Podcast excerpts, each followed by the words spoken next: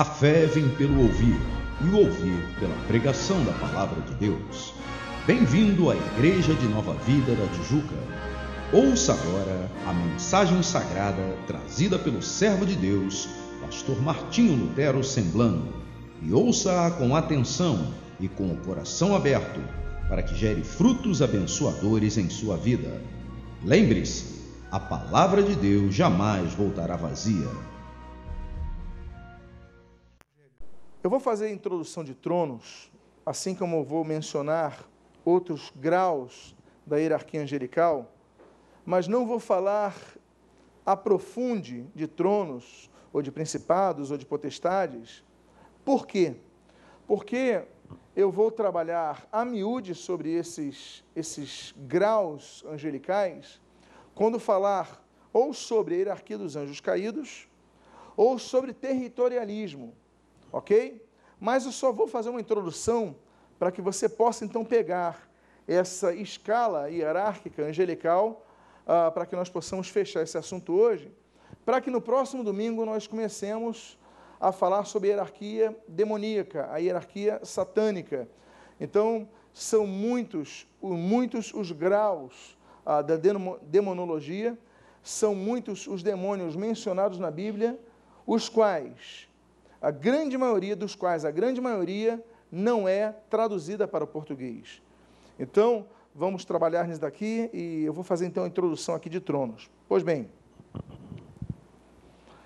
o texto de Colossenses 1,16 assim diz: Pois nele foram criadas todas as coisas, as visíveis e as invisíveis, sejam tronos. E depois ele vai falar de outros graus do mundo angelical.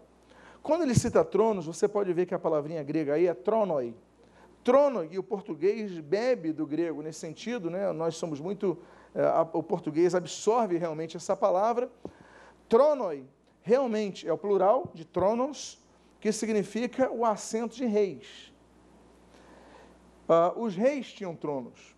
Ah, é, o trono é o assento de reis, é o assento de um ser, uma pessoa ou um anjo, enfim, de uma pessoa, uma persona que detém grande autonomia sobre ou uma região uh, onde, onde ele governa, ou, é, especialmente, sobre aqueles que estão debaixo de sua autoridade.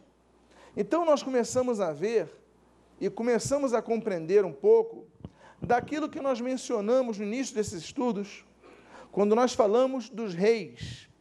Vocês se lembram que Satanás ele vai cair na terra depois de sua expulsão diante dos reis? Vocês lembram que antes de Satanás cair, no período de Satanás, era um querubim ungido, ou seja, recebera uma delegação, uma autoridade especial, e ele governava na terra a Bíblia fala que ele negociava e fazia comércio entre as nações e enganava as nações. Pois bem, há uma categoria de anjos chamados de tronos, ou de tronoide, né, o plural, que são, ou reis, que são seres que detêm uma graduação maior, ok? Então, sobre isso, eu vou falar, eu vou falar mais sobre tronos adiante, quando eu falar sobre a demonologia, porque existem entidades espirituais que são reis. Eles estão acima de outros tipos de anjos. E isso eu vou falar em demonologia e vou falar aprofunde em territorialismo, para que nós possamos entender por que, que algumas nações começam a ter características espirituais tão diferentes, essas mudam quando mudam alguns governos, que são esses? Eu vou falar um pouco daqui, daqui a pouco eu vou falar um pouco sobre isso quando falar dos anjos das nações, a introdução deles.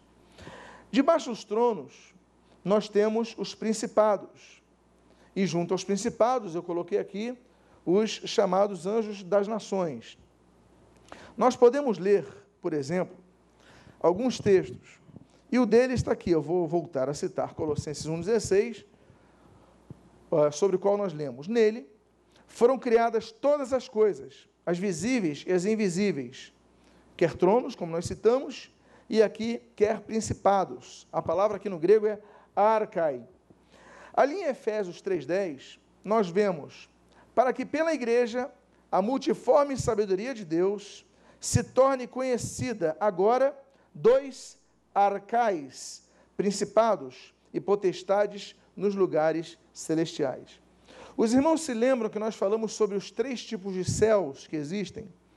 Existe o céu natural, observado é, pela humanidade, pelo homem natural, seja pelo que ele consegue olhar, né, esse, nós chamamos de céu atmosférico, digamos assim, ou pela tecnologia, pelo, pelas imagens de satélite, o espaço sideral, como nós também chamamos. Esse é o mundo natural, é o céu natural. Existem dois outros tipos de céu que nós mencionamos. O terceiro céu é onde se encontra a presença de Deus. Paulo menciona o terceiro céu, fala que lá é o paraíso. E nós temos entre esses dois céus o segundo céu, que é onde acontecem as guerras espirituais, onde estão os principados, as potestades, os dominadores e todas as outras categorias de anjos e de demônios. Pois bem, aqui nós estamos vendo então que nos lugares celestiais estão os principados e as potestades. Vamos avante. Sobre esse assunto, eu também não vou me ater hoje, porque os principados, os anjos principais, ah, os anjos príncipes, eh, principados, príncipe, tem isso, eh, tem total correlação. Ah, vem de arque, arcais, você viu aqui o texto, arca e o arcais, vem de arque, o principal, os príncipes. Eles estão debaixo da autoridade dos reis. Nós vamos falar então sobre reis, vamos falar sobre príncipes, adiante. Por que, que eu mencionei eles aqui? Porque eu estou fazendo questão de colocar esse quadrinho para que você possa pegar a hierarquia ponto a ponto, senão vai ficar um buraco. Então, nós vamos depois tratar sobre tronos, depois nós vamos tratar sobre principados. Em territorialismo, nós vamos falar muito dos anjos das nações. Existem anjos ah, definindo cursos de nações. E nós vamos ver isso com a Bíblia aberta. Amém, queridos? Vamos falar também sobre potestade, também aqui, como eu citei aqui, introdução. Então, nós podemos ver, uh, eu citei, por exemplo, de vários textos que eu poderia colocar, e nós depois trabalharemos, o de 1 Pedro 3, 22. É, Jesus Cristo ficando-lhe subordinados potestades. Nós já estamos vendo aí o termo exousia. Exousia é, vem de exo, aqui está exousion, que vem de exousia, é, poder para governar, poder para julgar. O poder, o exousia é o tipo de poder, por exemplo, que tem os juízes. É o tipo de poder que tem alguém que um juiz também confere poder. Então, olha, você tem o poder de agir em tal lugar, o juiz também delega esse poder a uma pessoa. Há, há situações, você vai no local, é, tá, existe um governo, existe aqui, por exemplo, uh, no Brasil temos um governo, temos um poder, mas, por exemplo, aqui, vamos dizer aqui no nosso contexto, a região da Grande Tijuca tem uma subprefeitura. Então, existe, atribuído de cima para baixo, um, uma, um certo grau de autonomia para reger a Tijuca, a Grande Tijuca. Tem, ah, digamos, um, um subprefeito para reger ah, a região, outra região. Então, dentro dos governos, dentro de situações de limites territoriais, existem locais que são ah, que recebe influência de determinados seres, que são os exousia. E esses seres, as potestades, amados, é, elas têm essa jurisdição, e nós vamos trabalhar isso sobre os anjos das igrejas agora. Anjos da igreja eu vou trabalhar agora, então eu não vou trabalhar o exousia completamente. Por quê? Porque eu vou trabalhar isso em territorialismo. Quando nós falarmos demônios que atuam em determinados locais, sejam países, sejam outras atribuições locais, regionais ou locais definidos. Por exemplo, ah, é, locais que você chega num local, numa casa, às vezes você chega, você sente uma presença carregada. Você sai dali, você sente algo diferente. O que, que aconteceu ali? Você vai num bairro, tem, tem algo diferente, você sai dali, não sei se você já sentiu isso. Ah? Então, tem é, essas situações, elas apontam para os exorciam que eu vou trabalhar quando falar de demonologia, mas especialmente sobre territorialismo. Agora, Dentro dos exorcismos, eu vou falar aqui sobre os anjos das igrejas. Porque as igrejas, elas, ok, eu vou, também vou citar aqui, então, Efésios, ok, 6,12, porque a nossa luta não é contra o sangue e a carne, e sim contra os principados e potestades, exorcias, contra os dominadores deste mundo tenebroso, contra as forças espirituais do mal nas regiões celestes. Então, eu vou falar depois sobre as potestades. Agora, a potestade, diferentemente de um principado, ela não pega uma região de um governo institucionalizado, digamos assim. Ela não pega uma região física, mapeada. Ela pega locais separados, as potestades. É o que eu falei de casas, é o que eu falei de terrenos. Uma vez nós fomos num sítio, gente, que presença maligna naquele local. E muitas vezes você vai no local, você chega, que presença, presença maravilhosa, não é verdade? A gente vai ver a consagração de locais, depois vamos falar sobre isso, no Antigo Testamento, a unção de locais, o derramar de óleos em alguns locais. Nós vamos ver, por exemplo, aqui eu estou falando do Ampassan, uh, quando Deus vai estabelecer o juízo sobre o povo hebreu, ali no Egito, na, naquela última das dez pragas, então tinha a marca do sangue naquela casa, tudo o que acontecia fora daquela casa, mas naquela casa não acontecia, por quê? porque ali estava guardado, ali estava protegido. O anjo da ira não tocava naquele local. Ora, aqueles locais, as casas eram separadas, estavam dentro de um principado, ali do território de Gozen, estavam dentro daquele principado uh, do governo do Egito, que recebeu uma forte, uma forte, digamos assim, uh, uma, uma, um, foi um confronto muito grande sobre a, o principado do Egito, mas as potestades locais são diferentes. Então, potestades nós atribuímos a locais dentro de um principado. Locais diferentes, não necessariamente geográficos, não necessariamente geopolíticos. Então, casas, igrejas, cemitérios, uh, é, sítios, é, a casa de alguém. Então, essas coisas nós vamos trabalhar mais a profundo quando abordarmos territorialismo. Agora, dentre os locais locais delimitados, nisso, se não são principados, nós temos as igrejas. Como as igrejas? Eu incluo, dentre os anjos que protegem as igrejas, que falam as igrejas, que influenciam as igrejas, eu incluo dentro da hierarquia angelical, eu vou falar sobre isso hoje. Amém, queridos? Então vamos adiante. Vamos falar dos anjos das igrejas. O texto, os textos de Apocalipse 2 e 3, são textos que todos nós conhecemos, que são cartas de Jesus.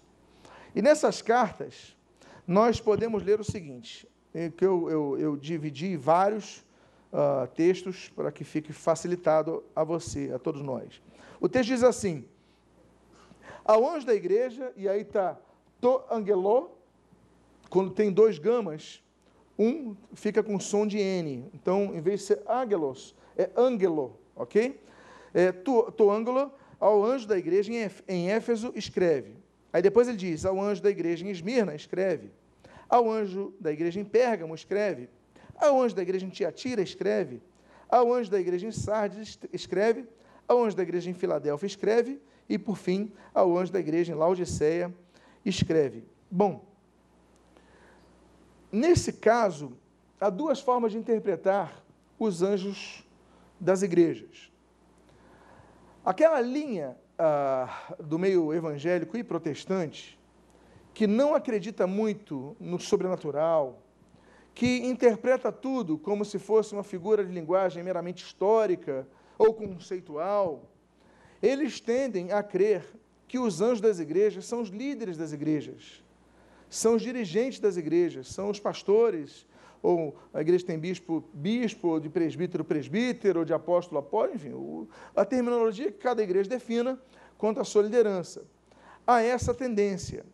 Agora, nós temos que notar, em primeiro lugar, e aqui fica então uma análise, ok?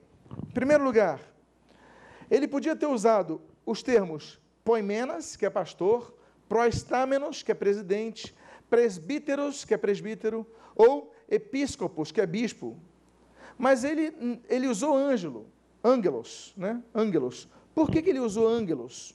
Se naquele contexto e nas cartas e no Novo Testamento, toda vez que se referia às lideranças das igrejas, utilizavam prostâmenos, poimenas, episcopos, presbíteros, por exemplo. Por que, que nesse caso ele não vai usar nenhuma das terminologias? Ele vai usar simplesmente ângelos, que era uma terminologia e o conceito usado para os seres espirituais. Por quê? Então não há como se responder isso, porque não há resposta. Simplesmente nesse momento Jesus não falou proestâmenos, ele não falou poimenas, ele falou ângelos. Escreve aos ângelos, ok? Vamos avante. Quem são esses ângelos? Pois bem, o próprio Apocalipse, mesmo capítulo 1, versículo 20, responde. Ele diz assim: Quanto ao mistério das sete estrelas que viste na minha mão direita, e aos sete candeeiros de ouro, as sete estrelas são os anjos das sete igrejas, e os sete candeeiros são sete, as sete igrejas. Agora a gente começa a compreender mais. Agora a gente começa a perceber se de fato eram pessoas, seres humanos, aqueles ângelos, e Jesus decidiu, naquele momento, mudar a terminologia que o Novo Testamento sempre usou, ou se eram seres espirituais. Por quê? Você está lendo que ele está falando o mistério das sete estrelas. E as sete estrelas, o que, é que diz aí? São os sete anjos, os anjos das sete igrejas. Ora, nós temos falado e quando nós falamos dos anjos, da hierarquia angelical, quando nós falamos no início desse estudo, as terminologias atribuídas aos anjos, uma das terminologias mais comuns para a cultura judaica de chamar um anjo é chamá-lo de estrela. Nós podemos ver, por exemplo, e lembrar e rememorar ao menos três textos. Jó, por exemplo, que é o livro mais antigo da Bíblia, no capítulo 38 ele diz assim, do versículo 4 e o 7. Onde estavas tu? Quando eu lançava os fundamentos da terra, quando as estrelas da alva juntas alegremente cantavam. Jó está falando de Deus criando a terra. Jó está falando de algo que a percepção aqui que nós temos é de quase 5 bilhões de anos atrás. Deus criando os alicerces da terra. E quando Deus cria a terra, os anjos estão rejubilando. Anjos estes que na cultura judaica, para um judeu, um, ele entende, são as estrelas da alva cantando, ou seja, é um dos nomes estrelas dados aos anjos, aos seres angelicais. Muito antes, muito antes do homem ser criado, bilhões de anos antes do homem ser criado, os anjos já existiam. Nós temos esse texto de Isaías 14, versículo 12 e 14, quando nós lemos assim: Como caíste do céu, ó. Está falando de quem? De Satanás, de um anjo. E ele está falando da queda de Satanás e chama Satanás, que é um anjo, de estrela da manhã. Como caíste do céu a estrela da manhã? Tu dizias no, no teu coração: Eu subirei ao céu, acima de quem? Das estrelas de Deus exaltarei o meu. Opa, mais uma vez o trono aqui, pastor. Mais uma vez o trono mencionado aqui. Você vê então que esse anjo, querubim, ele também pertencia aquela classe dos tronoi, ok? Dos tronos, dos que detêm tronos. Nós podemos chamar de reis, ok? E a Bíblia vai falar sobre isso depois, vamos trabalhar mais sobre tronos depois. Mas Satanás tinha um trono. E o desejo de Satanás é que o trono desse, dele ficasse acima das estrelas de Deus. Ora, nós e as estrelas são anjos. Essas estrelas da mais alta a, a, a, grau hierárquico, presença de Deus, quais são? Quais são os anjos, por exemplo, faço a pergunta a vocês, que a Bíblia diz que eles estão ao redor do trono de Deus? Os serafins. Quais os anjos que estão abaixo da presença de Deus, cuidando e protegendo? Os querubins. Então, quando ele fala que quer colocar o trono dele, ele tinha um trono, ele era rei, ele queria colocar um rei delegado por Deus para cuidar aqui da terra, das nações da terra, naquelas populações pré-adâmicas, como nós tratamos ah, de maneira específica num desses estudos. Quando ele quer colocar acima, ele vai mencionar a terminologia judaica. Isaías é judeu. Então ele compreende, o Espírito Santo está revelando aquele contexto ah, do que ele compreende. Então, as estrelas, ele sabe que estrelas são anjos. E ali nós vemos em Apocalipse, capítulo 12, ah, versículo 3 e 4, diz assim: Viu-se também outro sinal no céu, e eis um dragão. A sua cauda arrastava a terça parte das estrelas do céu, as quais lançou para a terra. Aqui nós estamos falando, então, do juízo que vai ocasionar uh, a expulsão de Satanás. E nesse juízo, a cauda desse dragão, ela arrasta um terço das estrelas. Ora, seriam as estrelas estrelas? Ou seria a terminologia exatamente daquele um terço dos anjos caídos que vão acompanhar Satanás? Então, nós temos que, para compreender a cultura judaica, para compreender a escrituração judaica, para compreender a, a, a, interpretação dos judeus, a hermenêutica a, da escrituração judaica, nós temos que entender como eles escreviam também os anjos, que eram as estrelas. Então, quando o Apocalipse, capítulo 1, versículo 20, diz que os anjos das sete igrejas são as estrelas, as estrelas são os anjos, e o recado é para as estrelas, nós então começamos a ter a compreensão que, de fato, cada uma das igrejas tinha um anjo responsável por elas. Um anjo, e as funções dos anjos, que nós já falamos, os anjos têm várias funções. Ah, e das funções dos anjos, naturalmente, existe a influência, exercício de influência. Ora, se eu andar muito com ele, ele andar muito comigo, ainda que eu não queira, eu vou acabar influenciando ele. Ainda que eu não queira, ele vai acabar influenciando-me, não é verdade? Por quê? Mantemos contatos. Ah, quando nós paramos e ouvimos alguém, ou estamos ouvindo alguém, nós estamos recebendo influência dessa pessoa. Às vezes, num discurso, você muda a tua tese. Às vezes, no discurso, você muda o teu conceito. Por quê? Porque é uma troca. Muitas das tentações, que nós falamos ali o termo grego, né, o peirasmos, que é o experimento. Uh, o que, que são as tentações? As tentações são induções, são influências. Olha, se joga, se joga, pode jogar dessa altura, que os teus anjos vêm e vão te sustentar. Olha, faz isso, olha, você Pega esse dinheiro aí, ninguém está vendo. São sugestões, são induções. A tentação nada mais é do que: por que você não come desse fruto? Vós sereis como Deus. Vão saber tudo. A tentação, ela não é decisão. A tentação, é sugestão. A decisão está conosco. Agora, a tentação, ela é promovida por quem? pelos anjos caídos, né? de maneira indireta, através das ordens de Satanás, de destruir vidas, de acabar com vidas. Então, muitas, tem muito suicídio que acontece por causa disso. A pessoa fica tentada, ela vai ter a decisão, mas ela vai ser influenciada por um demônio, vai ser influenciada por alguém. Então, toda tentação, ela, a Bíblia diz, fala, Tiago fala sobre isso. Nós temos a nossa concupiscência, e ele vai gerar o pecado, vai ocasionar em morte, mas nós temos ali influência de seres espirituais no nosso, nosso ouvido. Da mesma forma, nós começamos a entender, por exemplo, algumas situações, porque a questão dos, das potestades, ou seja, poderes, que recebem delegação, como delegação jurídica, delegação de atuação em determinados locais.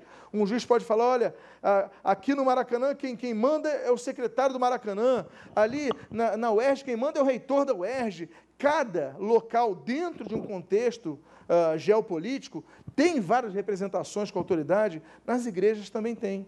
E Jesus, então, manda a instrução aos anjos das igrejas. Agora, nós percebemos, por exemplo, que talvez seja um caso de anjo da igreja. Quem vai falar sobre isso, por exemplo? Frank Peretti vai fazer parte de uma escola que trabalha muito essa questão. O Peretti, ele vai falar muito sobre isso, porque assim como há anjos que influenciam os líderes a tomar certas decisões, influenciam a igreja, é, é, é, eles trabalham isso, há, há potestades nas igrejas também procurando fazer o oposto. Então, por exemplo, divisões nas igrejas. Potestades estão atuando. Às vezes se está pregando sobre algo, se prega sobre unidade, se prega sobre isso, aquilo, mas ao mesmo tempo as potestades estão trabalhando ali. Por isso nós falamos em todo culto há uma grande guerra espiritual acontecendo. Porque existe a palavra de Deus está sendo lida, está sendo pregada, e existem espíritos atuando nesse, nessa potestade dentro de uma igreja, para que você não receba a palavra, para que ela fique à beira do caminho, para que você ignore isso, para que você então comece a criticar ao mesmo tempo que está ouvindo a palavra. Há atuações espirituais desencadeadas em cada igreja, de maneira diferente e de maneira específica. Então, por isso que a Bíblia fala: aquele que tem ouvidos para ouvir, ouça o que diz o Espírito à igreja. Por quê? Porque o Espírito de Deus é quem vai dar a palavra. Os anjos estão submissos à Trindade, ao Espírito de Deus. Os irmãos estão entendendo o que estou dizendo? Então, quando nós entendemos potestades, nós entendemos aquele conceito, por exemplo, casa mal assombrada. Essa casa é diferente. Isso vira motivo, claro, de desenho animado, de, de, de, de cartoon, mas de fato há locais e casas que você sente uma presença terrível ali. Olha, eu não sei se sou o único, mas já cheguei em casa que eu falei, meu Deus, o que, que é isso? Aí tem casa que você. Aí tem, tem, tem, tem uma imagem de um, de, um, de, de, um, de um santo, aí tem uma vela acesa. Tem, tem uma imagem, uma vez fui numa casa mórbida, uma casa escura, tudo ali, e uma vela. Eu falei, meu Deus do céu, que clima é esse? O que, que é isso? Deus tem misericórdia. Em nome de Jesus, terra aqui é santa, estou pisando nela. Por quê? Porque há locais que são consagrados ao diabo, assim como nós consagramos locais a Deus. Então, para nós entendermos potestades, depois nós vamos falar sobre isso, consagração, ok? É por isso que Deus manda consagrar. Deus manda, Deus manda consagrar locais definidos, Deus manda consagrar o tabernáculo, o templo vai ser consagrado, casas vão ser consagradas. Por que, que isso daí seria necessário? Se quem vai para o céu não são as casas, somos nós. Quem precisa ser salvo não são os locais, sou eu, é você. Por que precisa haver consagração? Jesus vai falar sobre casas, enfim. Depois a gente vai trabalhar mais sobre isso. Mas vamos avante. Os irmãos pegaram então um pouquinho. Soberanias. Dominadores. Há textos que citam soberanias, há textos que citam ah, dominadores. Eu vou falar isso daqui por alto, ok, gente? Hoje, mais uma vez, introdução, porque eu vou falar muito sobre isso na hierarquia angelical caída. Nós lemos ali em Colossenses 1,16: Nele foram criadas todas as coisas, as visíveis e as invisíveis. E ali nós falamos dos tronos, nós falamos de potestades, estamos falando agora de soberanias, quiriontes. Aí em Efésios 6, 12 diz assim: Porque a nossa luta não é contra o, uh, não é contra o sangue e a carne, e sim contra os principados e potestades, contra os dominadores deste mundo, desse, desse mundo, né, cosmocrátoras, cosmocrátoras tenebroso contra as forças espirituais do mal nas regiões celestes. Pode avançar. Você está vendo? Ah, pode voltar então, volta um pouquinho só. Você está percebendo uma coisa, pastor, mas são palavras completamente diferentes. Quiriontes de cosmocrátoras, que vem de cosmocrátor. Quando a gente fala de cosmo, você já tem uma ideia no português. português já ajuda. O que é cosmo? O que é o cosmos? Ok? Você já tem. O que é cráter? Você já vai ter uma noção. O que é Quiriontes? Aí você vai lembrar de Kyrios, né? o que detém o senhorio. Mas esses seres, eles trabalham em conjunto. A gente vai perceber mais isso quando nós falarmos sobre os espíritos demoníacos, ou seja, a hierarquia satânica demoníaca. Mas essas soberanias, esses dominadores, eles são de apenas uma graduação, ok? Vamos avante. Poderes. Ok. Poderes eu vou mencionar um deles hoje. 1 Pedro diz assim, versículo 22 do capítulo 3. Jesus Cristo, ficando-lhe ficando subordinados anjos e potestades e poderes. E ali está dinameon. Dinameon vem de dinamos. Olha o português de novo aí feliz. O que, que é dinamos? aquilo que dinamiza, na verdade, que gera energia. Opa, pastor, eu agora já estou entendendo que tipo de anjo é esse. aquele que gera energia, aquele que gera algo extraordinário. Quando a gente. E ali o texto de Romanos 8, 38 está assim: ó, porque eu estou bem certo de que nem a morte, nem a vida, nem os anjos, nem os principados, nem as coisas presentes, nem o porvir, nem os poderes. Ele está mencionando os poderes dentro do contexto de anjos e está usando de novo dinamês, que é declinação de dínamos. Ora, Einstein vai nos ajudar. Einstein vai nos ajudar a compreender quando ele vai trabalhar a teologia, a teologia, a teoria da relatividade, ah, 1900, 1901, é, 1900 é Max Planck, 1905, uh, Der Annalen Physik, que aquela, que a, a, a, tese dele vai estar ali, ele vai desenvolver a partir dali, é, ele vai nos ajudar muito, porque Einstein, ele vai descobrir, teorizar pelo menos, o fato de que a energia ela vai gerar massa. Como é que pode o universo estar em expansão? Como é que pode, a partir de um Big Bang, todo o universo existir? O Big Bang, meus amados, é, era, uma, era algo, todos os planetas do mundo, todas as estrelas do mundo, todos os sistemas galácticos do mundo, tudo isso cabia em algo tão concentrado como o tamanho de uma, de uma laranja. Ah, o Stephen Hawking vai escrever um livro né, da casca de nós, como se tivesse uma nós. Como é que a partir disso vai se gerar mais uh, tantos elementos diferentes? A gente tem que começar a pensar como é que uma semente ele pode gerar um carvalho, não é? Como uma semente ela pode gerar tantas coisas, porque como se confina massa em algo tão pequeno, como eu, como ele, como cada um de nós, vemos de algo tão minúsculo que só é enxergado por microscópio. Como? Isso tudo está interligado.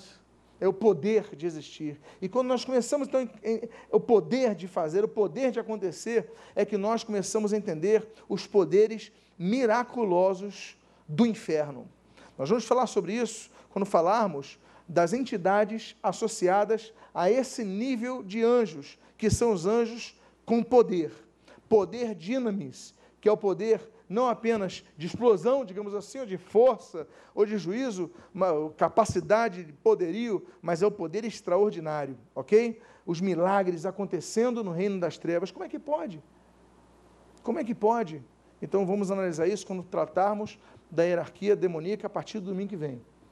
Trataremos isso então, como falei aqui, a hierarquia dos anjos rebelados. Agora, dentre esses poderes, nós temos os anjos da ira. Os anjos da ira, ao contrário que você possa pensar, você fala, pastor, mas os anjos da ira, o Senhor colocou em hierarquia angelical, não colocou na hierarquia dos anjos caídos, não colocou na hierarquia, hierarquia demoníaca, colocaste na hierarquia angelical. O Senhor não errou? Não, não errei. Pastor, mas tem anjo irado? Não, não tem anjo irado. O anjo da ira não representa anjo irado com esse sentimento. Representa e aponta aos anjos executores da ira de Deus, que é justa e que é santa. Nós temos nos livros dos Salmos uma explicação basilar sobre a ira de Deus quanto ao instrumento de justiça de Deus e de juízo de Deus. Nós vemos, por exemplo, em um dos Salmos, o 78, o versículo 38 assim diz: Deus é misericordioso perdoa a iniquidade e não destrói, antes, muitas vezes, desvia a sua ira. Eu faço uma pergunta a vocês. Se Deus, assim que o povo, dando um exemplo entre vários, começou a adorar é, Renfã, que é o bezerro de ouro, vamos falar sobre Renfã, a partir do domingo que vem, vou falar sobre todos os demônios da Bíblia que a Bíblia cita dando nome ou não dando nome, ou o nome ali estão escondido. Quando eles começam a adorar Renfã no deserto, eu, depois do que Deus fez por eles, se Deus decidisse eliminar o povo naquela hora, Deus seria injusto ou justo? O povo errou, falhou, dez pragas, o milagre e tal, o povo vai 40 dias, Moisés some naquele Sinai, não tem GPS, o povo. O povo morreu. Vamos adorar, então, uh, um bezerro, fazer um bezerro, Arão coordena isso. Deus não podia eliminar o povo, se eliminasse, Deus seria justo ou injusto? Deus permaneceria justo. Dois, se Deus decidisse, Deus nos oferece a sua graça, a sua salvação, Deus nos salva. Mas se Deus decidir condenar todos nós pelos nossos pecados, Deus estará sendo injusto? Não. O que que muda é a oportunidade que Deus oferece, por exemplo, a salvação, quando Deus oferece a graça de Jesus Cristo. Isso não muda o fato de que todos nós não merecemos a salvação. É pela graça que nós somos salvos. Isso não vem de nós, é dom, é presente de Deus. O texto é muito claro, nós não merecemos. Não merecemos. Porque todos pecaram e destituídos estão da glória de Deus se não me engano, glória, ele vai usar o doxa aí. Aí você vai entender um pouquinho ali os termos do glória, depois vamos falar sobre isso daqui. Mas o grande fato, amados irmãos, é que Deus, a única coisa que segura a ira de Deus é a ação de misericórdia. Mas, no mesmo livro de Salmos, nós vemos que se não houver arrependimento da parte do homem, a ira de Deus permanece. O texto de Salmo, do Salmo, capítulo 8, versículo 49, por exemplo, nós lemos: lançou sobre eles o furor da sua ira, cólera, indignação e que mais? Calamidade. Legião, o quê? De quê? Legião de anjos portadores de males. É Deus que está lançando legião de anjos portadores de males. Então, meus amados, espera aí. Deus envia anjos para executar juízo? Envia. Por isso que nós chamamos anjos da ira. São executores do juízo da ira de Deus. Deus não tem obrigação nenhuma de nos salvar. Nos salva pela graça. Agora nós temos o compromisso de andar em santidade diante de Deus. E ali é o que a Bíblia diz. Não é verdade? Uh, João capítulo 1 fala sobre isso. A condenação permanece para aqueles que não recebem ao Senhor Jesus. Então, nós temos, por exemplo, o caso de muitas enfermidades, muitas pestes, que não são obra do diabo, mas Deus enviando anjos com enfermidades sobre pessoas. Pastor, o senhor está chutando. Não. Como eu disse a vocês, tudo o que eu tenho falado, eu tenho mostrado na Bíblia, em primeiro lugar. Segundo lugar, nós colocamos em frente à sua poltrona, que todas têm braço aqui nessa igreja, caneta e bloco de anotação para você anotar e, e, e, procurar na Bíblia na sua casa estudar para ver se está falando é bíblico ou não. Em terceiro lugar, eu vou mostrar o texto. Deus enviando, e como nós vemos aqui, Deus lança sobre eles furor, sua ira, cólera, indignação e calamidade, legião de anjos portadores de quê? De males. Então, essa categoria de anjos, muito poderosos, estão na categoria dos anjos da ira. Eles levam males eles geram coisas, geram situações. Nós vemos o caso de Herodes, por exemplo. Nós vemos que Herodes, ele vai morrer através de uma intervenção angelical. Diz o texto de Atos, capítulo 12, versículo de número 23, o seguinte: No mesmo instante, um anjo do Senhor o feriu. Quem feriu Herodes? Um anjo do Senhor, não era do diabo. E diz o texto: por ele não haver dado glória a Deus e comido de o quê? Vermes, expirou. Esse homem, Herodes, Deus enviou um anjo daquele que no seu livro de Salmos menciona, portador de males, fere ele, e o ferir não é ferir uh, necessariamente por uma espada, alguma coisa. Ferir é atribuir uh, algo ruim no seu corpo. Ferir é uma enfermidade entrar no seu corpo.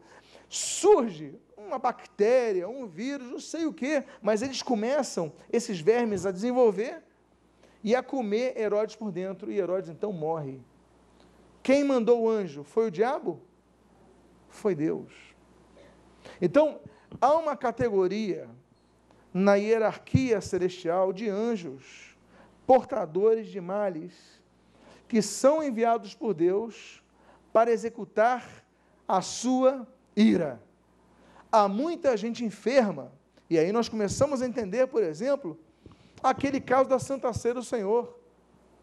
Olha, você não toma ceia indignamente, você acaba se tornando réu do, do corpo, porque muitos, por fazerem assim, dormem. Que ele está falando? Pessoa continuar na cama? É isso? Ele está falando dormir o quê? Morrer. O juízo de Deus ele é executado. Pode ser um juízo de fulminar. Pessoas no Novo Testamento, inclusive, como o caso de Ananias e Safira, que eles vão tentar ganhar ali, enganar, e são fulminados, e a Bíblia chama e, e coloca o Espírito Santo no meio. Por quê? Porque a ira de Deus é um fato, a misericórdia de Deus é um outro fato, e é o fato que neutraliza a ira, mas a misericórdia e a ira são dele. Então, meus amados, é por isso que nós temos que ser mais humildes na presença de Deus. Porque tem muita, muita ocasião que nós atribuímos ao diabo situações que nós estamos vivendo, e muitas vezes é Deus julgando a nossa vida. Os irmãos estão entendendo o que eu digo? Portadores de males, poder. Nós vamos falar sobre isso, né, desses poderes, vamos falar muito sobre isso, do, como é que aquela Janes e Jambres eles jogam aquelas varas e aquilo se torna serpente. Como é que pode? Einstein vai, vai nos ajudar, mas a própria Bíblia vai nos ajudar. Há anjos que eles podem criar milagres. Há curas em centros espíritas, meus amados. Há curas.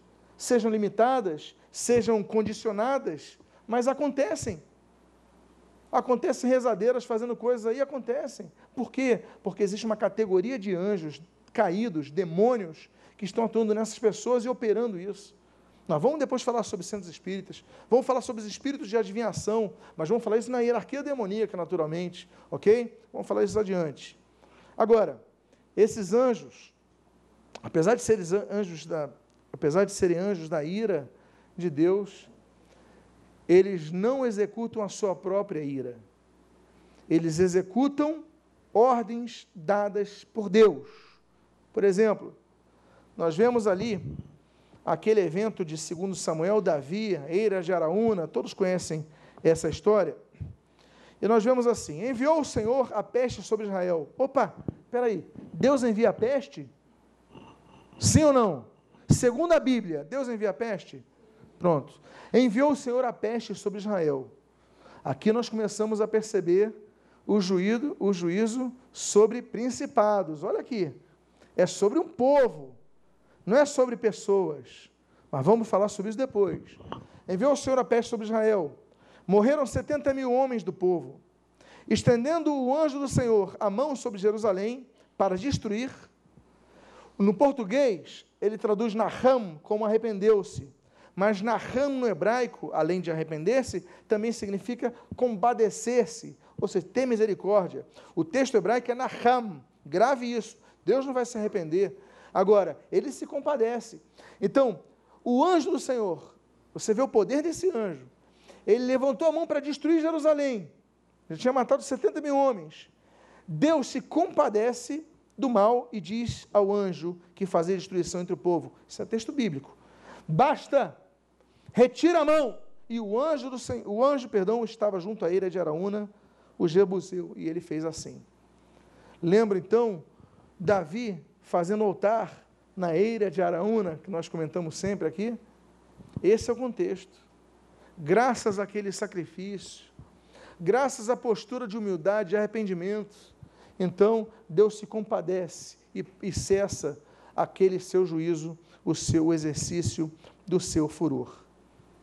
Agora, esses anjos são muito poderosos. Há anjos que têm poder muito limitado, anjos que são mais fortes, há homens que são mais fracos, homens que são mais fortes.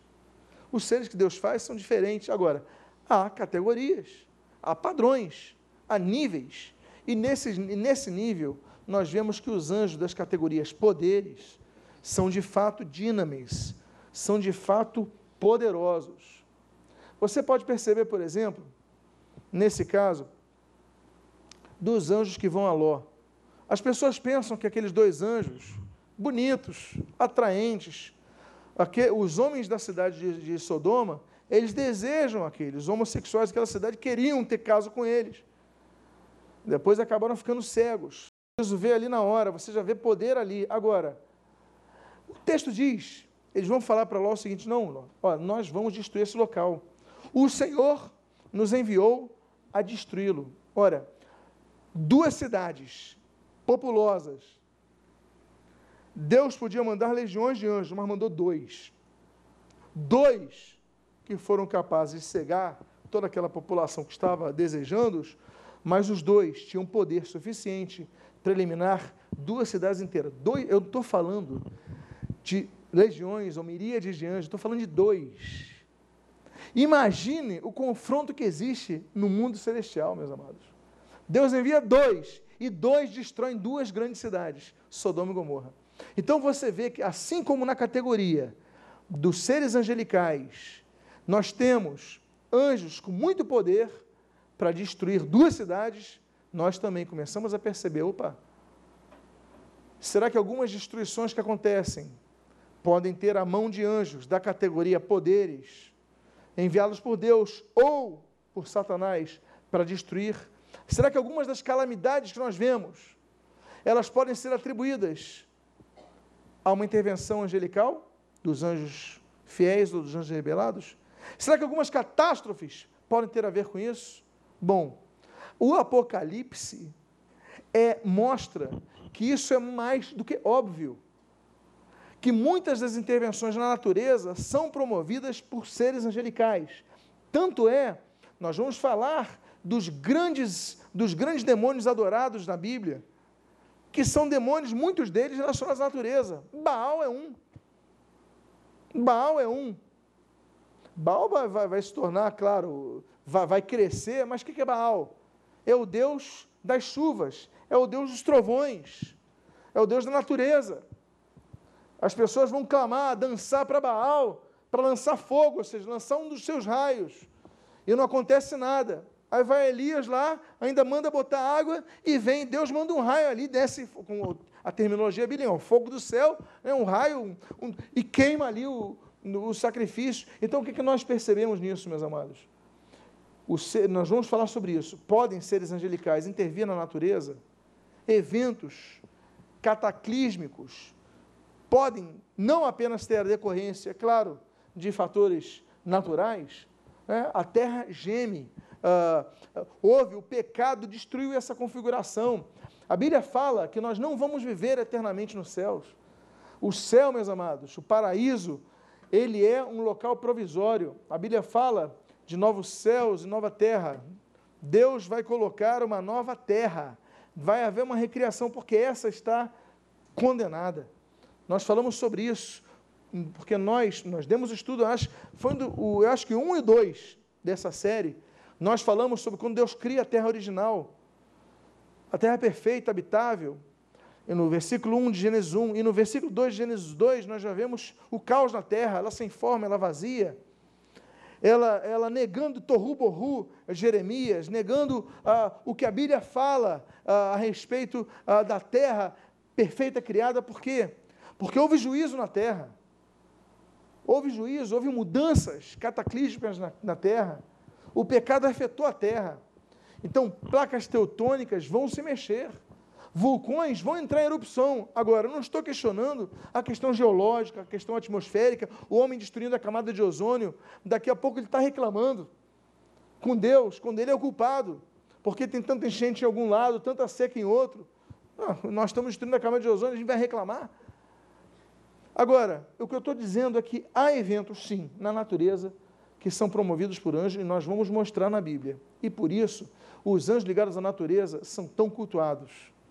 Ok? Mas vamos falar sobre. Quando eu falar sobre Baal, por exemplo, eu vou falar sobre isso. Eu vou falar um pouco disso quando eu falar sobre El. Uh, eu vou falar sobre isso. Vou falar um pouco sobre isso quando falar. São tantos anjos né, ligados à questão natureza. Vou falar sobre isso adiante em demonologia.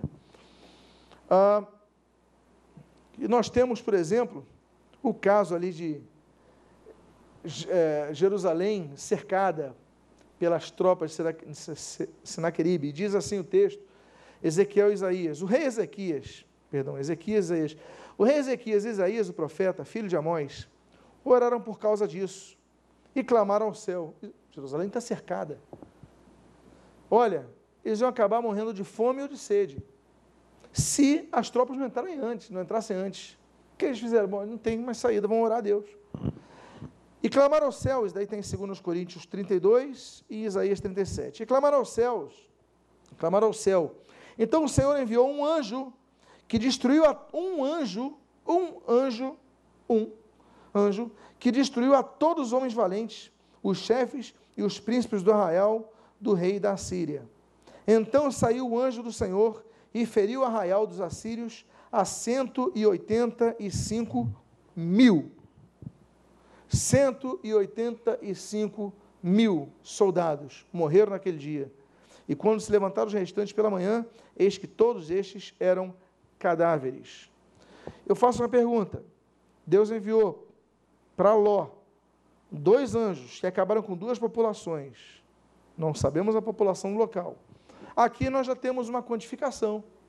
Havia 185 mil soldados cercando Jerusalém. E Deus envia quantos anjos? Um. E um anjo é capaz de matar 185 mil pessoas numa só noite. Então você vê, você percebe que há seres angelicais fracos. Há seres angelicais que você expulsa o demônio. Agora, alguns Jesus fala: olha, esse daí, ele só sai, essa casta, só sai com jejum e oração. Por quê? Porque Jesus já estava mostrando: existem tipos de demônios diferentes de outros tipos de demônios, alguns com menos poder, alguns com mais poder, alguns exigiam jejum e oração. Os irmãos estão compreendendo o que eu digo? Amém, queridos? Vamos lá. Por isso que Jesus então usa essa expressão militar naquela noite quem é traído, e Pedro toma aquela atitude emocional, é, é uma tensão no ar, ele corta a orelha do Malco, mas Jesus ali fala, em Mateus 26, 53, assim: Acaso, acaso pensas que não posso rogar a meu Pai, e ele me mandaria no momento mais de 12 legiões de anjos? Jesus, então, ele menciona, uh, ele menciona o termo militar para os anjos que ele podia mandar e naquele momento executar o juízo matar todo mundo ali. Mas ele não faz. Ele podia? Podia. Ele fez? optou por não fazê-lo, porque poder ele podia. Ok? Nós temos, por exemplo, e aí eu vou finalizar isso daí para entrar no último tópico dos anjos, que é uma questão muito interessante, mas nós temos os anjos enviados para executar a ira. E o último texto que eu uso, nesse caso, os anjos da ira, é o de Apocalipse 16, versículo 1. Ouvi, vinda do santuário, uma grande voz, dizendo aos sete anjos: Ide, derramai pela terra as sete taças da cólera de Deus, em outras versões, da ira de Deus. Então, os anjos da ira, coloquei esse nome, se coloca esse nome nesses anjos, inclusive por causa da associação a esse texto. São os anjos que executam a ira de Deus. Quantos são? São sete? Ou são mais? Será que aqueles dois nós vimos, aquele outro em Herodes, aquele outro em Araúna, ah, e, e, será que são, são mesmo repetidos, são vários? Não sabemos. Pelo menos nós temos sete anjos vão derramar sete taças da ira de Deus. Então, pelo menos sete existem. Se mais, não sabemos, nem podemos aqui conjecturar. Ok, meus amados? Está difícil ou está tranquilo? Dá para continuar assim? Vamos falar então sobre o último tipo dos anjos, que eu nem vou colocar naquela categoria, que eu vou mencionar aqui sobre os anjos da guarda.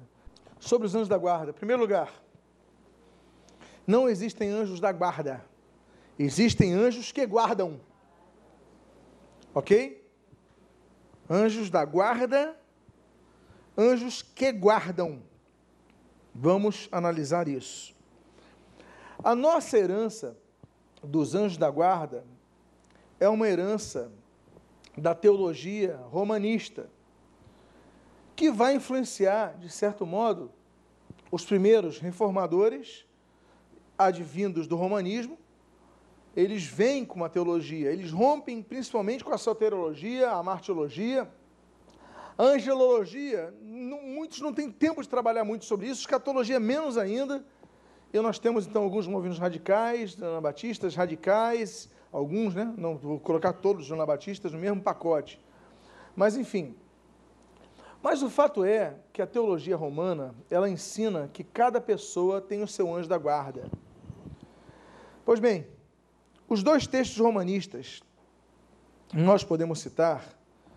O primeiro deles é Mateus 18, 10, que diz assim: Vede, não desprezeis a qualquer destes pequeninos, porque eu vos afirmo que os seus anjos no céu vêm incessantemente à face do Pai Celeste, de meu Pai Celeste.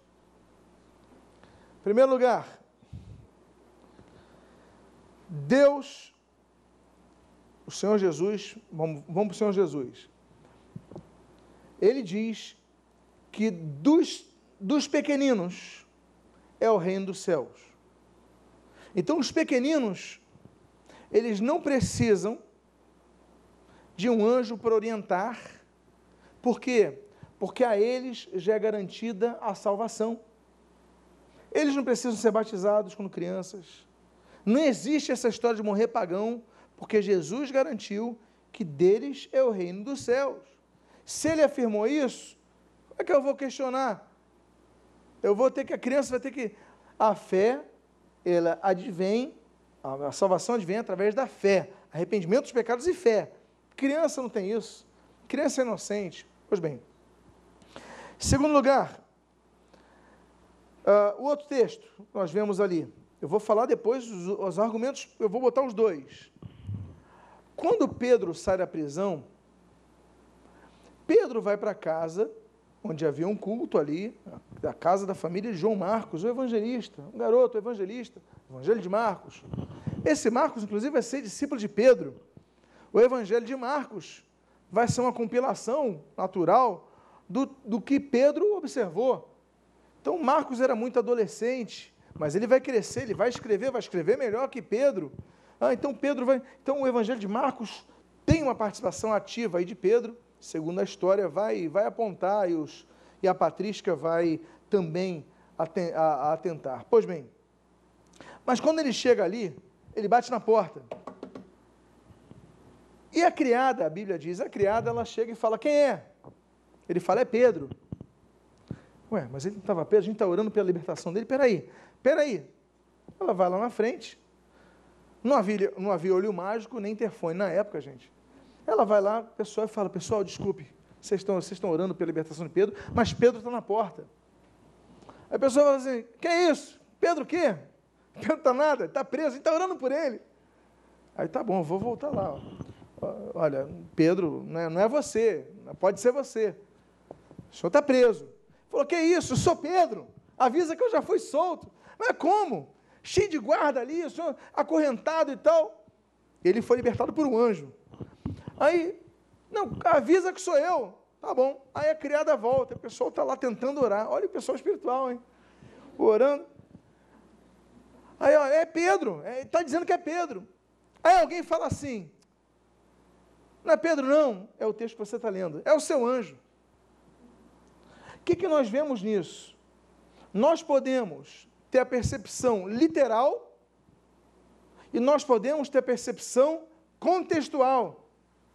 Nós percebemos que eles não queriam ser incomodados. Aí a Bíblia diz nesse texto que Pedro continua insistindo, só quando ele insiste e continua gritando: Sou eu, abre essa porta.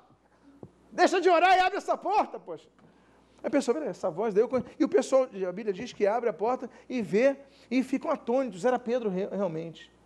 Mas quando a afirmação de é o seu anjo vem à tona, ela é completamente ligada a um contexto de ironia, de falta de fé, de crença. Não era o contexto de que, peraí, ele está batendo na porta, não, não é ele, não, é o anjo. O anjo bate a porta. Não é. O contexto era o contexto ali de quem estava ah, duvidando da criada. Os irmãos entenderam o que estou dizendo? Ela volta ali, é o anjo dele, é o anjo dele, não é ele não. Aí depois que Pedro fala, eles ficam atônitos.